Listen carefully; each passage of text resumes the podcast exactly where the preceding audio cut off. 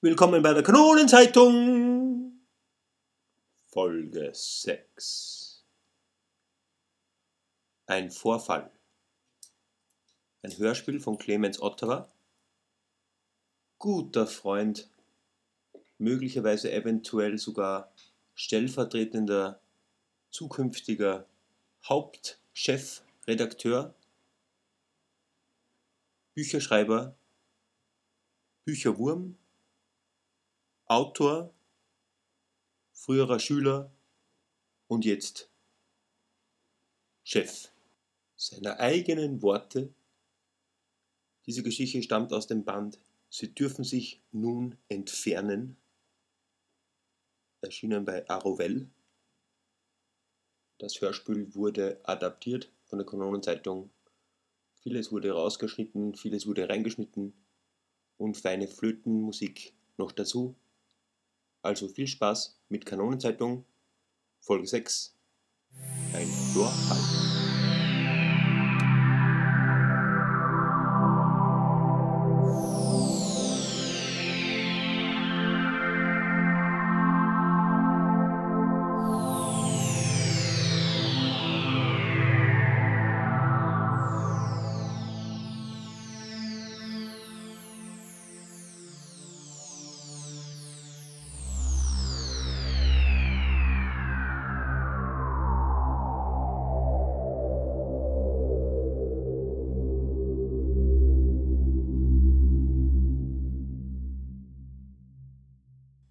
Ein Vorfall.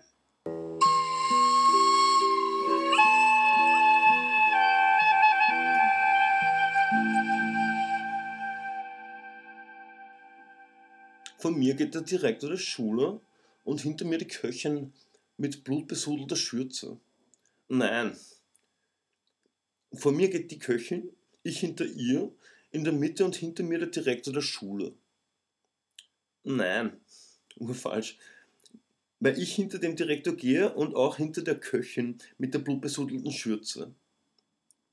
Nein. Also, ich gehe am Anfang und mir folgt nun der Direktor der Schule und in der Mitte, also hinter mir, jedoch vor dem Direktor der Schule geht die Köchin mit ihrer nach wie vor blutbesudelten Schürze. Ganz falsch. Also unmöglich.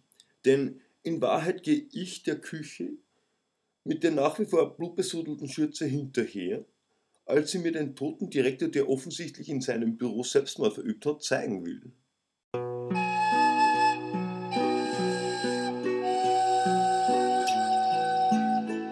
Also wie es auch von mir verlangt hat, dann habe ich ihm heute äh, ein Rindfilet mit Reis und Kartoffeln in sein Büro gebracht. Und da ist ja der Direktor, also der Direktor der Schule bereits mit einem klaffenden Kopf und inmitten seines Blutes in in seinem Stuhl hier niedergesackt gesessen, wobei das Blut ist ja über den Schreibtisch geronnen. In der rechten Hand hat er eine, einen Revolver, einen Magnum gehabt. Das kenne ich wirklich aus dem Fernsehen. Ich habe mich schon mit Kriminalität befasst, verschiedenen Waffentypen, verschiedenen Kriminalitätstypen, aber ich, ich versichere Ihnen, dass ich, also, dass ich den äh, Toten, also den Direktor der Schule nicht umgebracht habe. Den äh, also, es sieht ja nur aus, als hätte ich ein Schwein umgebracht oder etwas, aber ich, ich versichere Ihnen, ich habe den, den Toten entdeckt und habe Sie umgehend informiert, noch bevor ich irgendjemand anderen informiert habe und stehe nun bei Ihnen.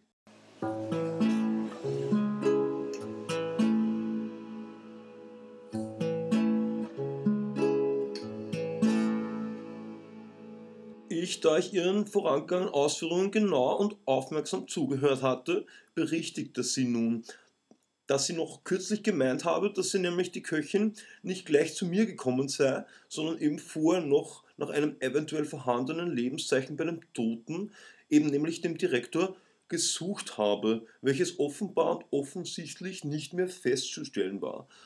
Sie gab mir recht, hier hatte nun ihr sonst so gutes Gedächtnis ausgesetzt und entschuldigte sich bei mir für den vorangegangenen Fehler in der Ausführung, führte dies aber auf den seelischen Zustand, in dem sie sich derzeit befand, zurück. Ich verstand sie, nämlich die Köchin.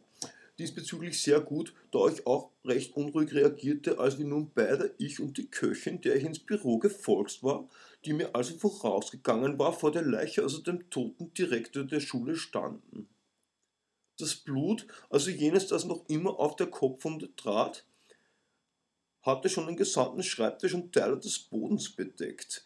Man, jedenfalls ich, konnte genau das Einschlussloch erkennen. Es war deutlich dunkler, beinahe russig schwarz. Er musste auf der Stelle tot gewesen sein, dessen war ich mir sicher. Der Direktor der Schule nämlich litt seit längerem an Depressionen, was ein offenes Geheimnis in der Schule war. Seit kurzem, so meinte die Köchin, war man sich aber sicher, dass er, der Direktor, nämlich die schlimmste Zeit überstanden habe, da er, der Direktor, immer öfter gut gelaunt und lebensfroh erschien. Auch schon früh morgens. Viele meinten, dass das mit seiner neuen Freundin, einer Lehrerin der Schule, deren Direktor er ja bekanntlich war, zu tun hatte. Sie, die Freundin nämlich, so war ich mir sicher, weiter auf den Leblosen starrend, wusste noch nichts von der Tragödie, die sich hier und heute ereignet hatte, da ich, so versicherte mir die Köchin nämlich, der Erste war, den sie, die Köchin, nachdem sie die Tat entdeckt hatte, geholt hatte. Ich war jedenfalls der Erste nach ihr, der den Ort des Geschehens, nämlich eben das Büro des Direktors der Schule, nach der Tat betreten hatte. Auf dem Schreibtisch fand ich, da ich länger und ununterbrochen auf den Toten und seine nähere Umgebung gestarrt hatte, einen Brief. Unter all den Massen von Blut lag ein Brief. Ein Abschiedsbrief?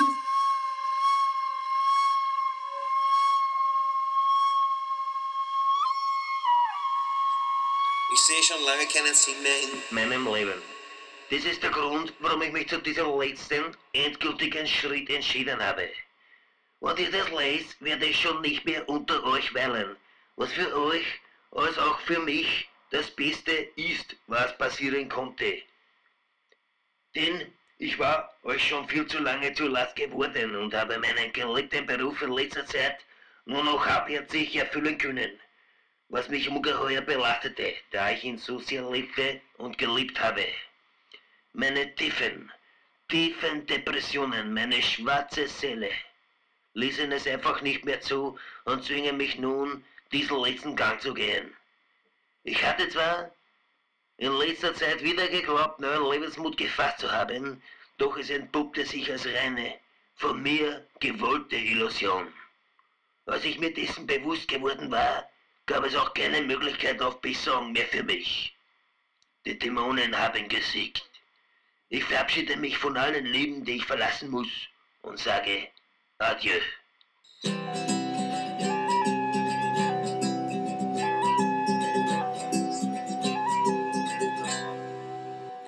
Wir beide, also nämlich ich und die Köchin mit ihrer nur noch blutbesudelten Schürze, blickten uns an und wir verließen stumm, schweigend und eventuell, nein, sogar sicher, trauernd das Büro, nämlich jenes des Direktors der Schule, der nun tot war und somit nicht mehr länger Direktor der Schule.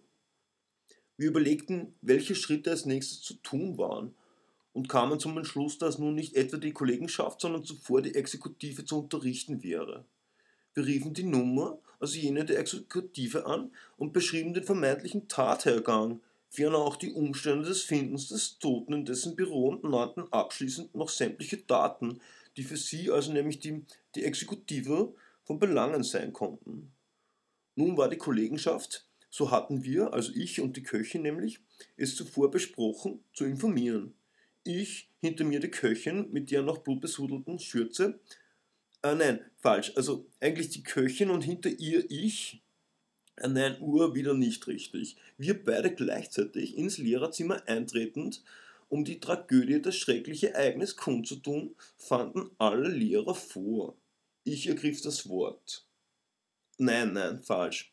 Die Köchin nämlich tat es, da ich noch außerstande war, nach einer hartnäckigen Halsentzündung, die ich erst ausgestanden hatte, laut zu sprechen. Alle Blicke schienen auf uns gerichtet zu sein. Nein, alle Blicke waren auf uns gerichtet. Fakt.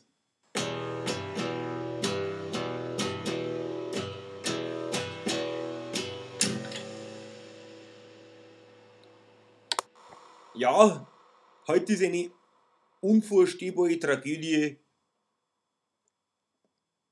passiert. Unser geliebter Direktor setzte seinem Leben ein Ende. Er, also der, der Tote, also unser, unser geliebter Direktor befindet sich gegenwärtig noch stark aus der Wunde in seinem Kopf, blutend äh, in seinem Büro. Wir fanden auch einen Abschiedsbrief, der diese unfassbare Tat erklärt. Depressionen. Die äh, Exekutive wurde informiert und wird in wenigen Minuten hier eintreffen. Ich selbst war die erste Person am Tatort und äh, habe ihn tot vorgefunden und habe auch deshalb eh das Blut an meiner Schürze.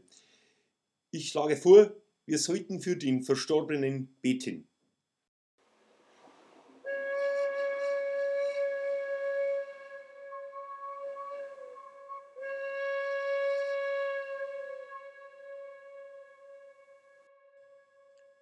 Wir alle, also ich und der gesamte Rest der Kollegenschaft, eben alle im Lehrerzimmer anwesenden Personen begannen nun still, also nicht leise, sondern gänzlich leise, nämlich schweigend still zu beten. Auch ich war offen gesagt Atheist. Ich war der Erste, der fertig gebetet hatte, dann jener Kollege, der eben zuvor das Wort ergriffen hatte, dann der Rest der Kollegenschaft folgend. Nein, nur besser. Der Rest der Kollegenschaft hatte beinahe gleichzeitig fertig gebetet, dann der Kollege eben, nämlich jener, der zuvor das Wort ergriffen hatte, und schließlich mit einigem zeitlichen Abstand, da ich sehr lange innehielt, folgte ich. Nun kehrten die beiden, die Köchin und auch die neue Freundin des nun ja toten Direktors der Schule zurück, wobei sie, die Freundin nämlich vor ihr, eben der Köchin, mit einer nur noch blutbesudelteren Schürze als zuvor gestützt wurde und vollkommen in Tränen aufgelöst erschien. Bald darauf traf sie ein, nämlich die Exekutive, und der tote Direktor wurde wenig später abtransportiert. Und man, also ich, die Köchin und der Rest der Kollegenschaft, abgesondert von ihr, nämlich der neuen Freundin des nun toten Direktors der Schule, gingen seinem gewohnten Alltag nach. Alles in allem war es ein unerfreulicher Tag. Ich wurde mit mehr als der Hälfte aller Stimmen der Kollegenschaft am nächsten Tag, einem Dienstag, zum neuen Direktor gewählt. Nein, Uhr nicht. Besser. Ich wurde tags darauf einstimmig zum neuen Direktor der Schule gewählt, verzichtete jedoch darauf, aus Pietät ins Büro des alten, verschiedenen Direktors zu übersiedeln. Es begann zu regnen und ich zog meinen Rollkragen höher.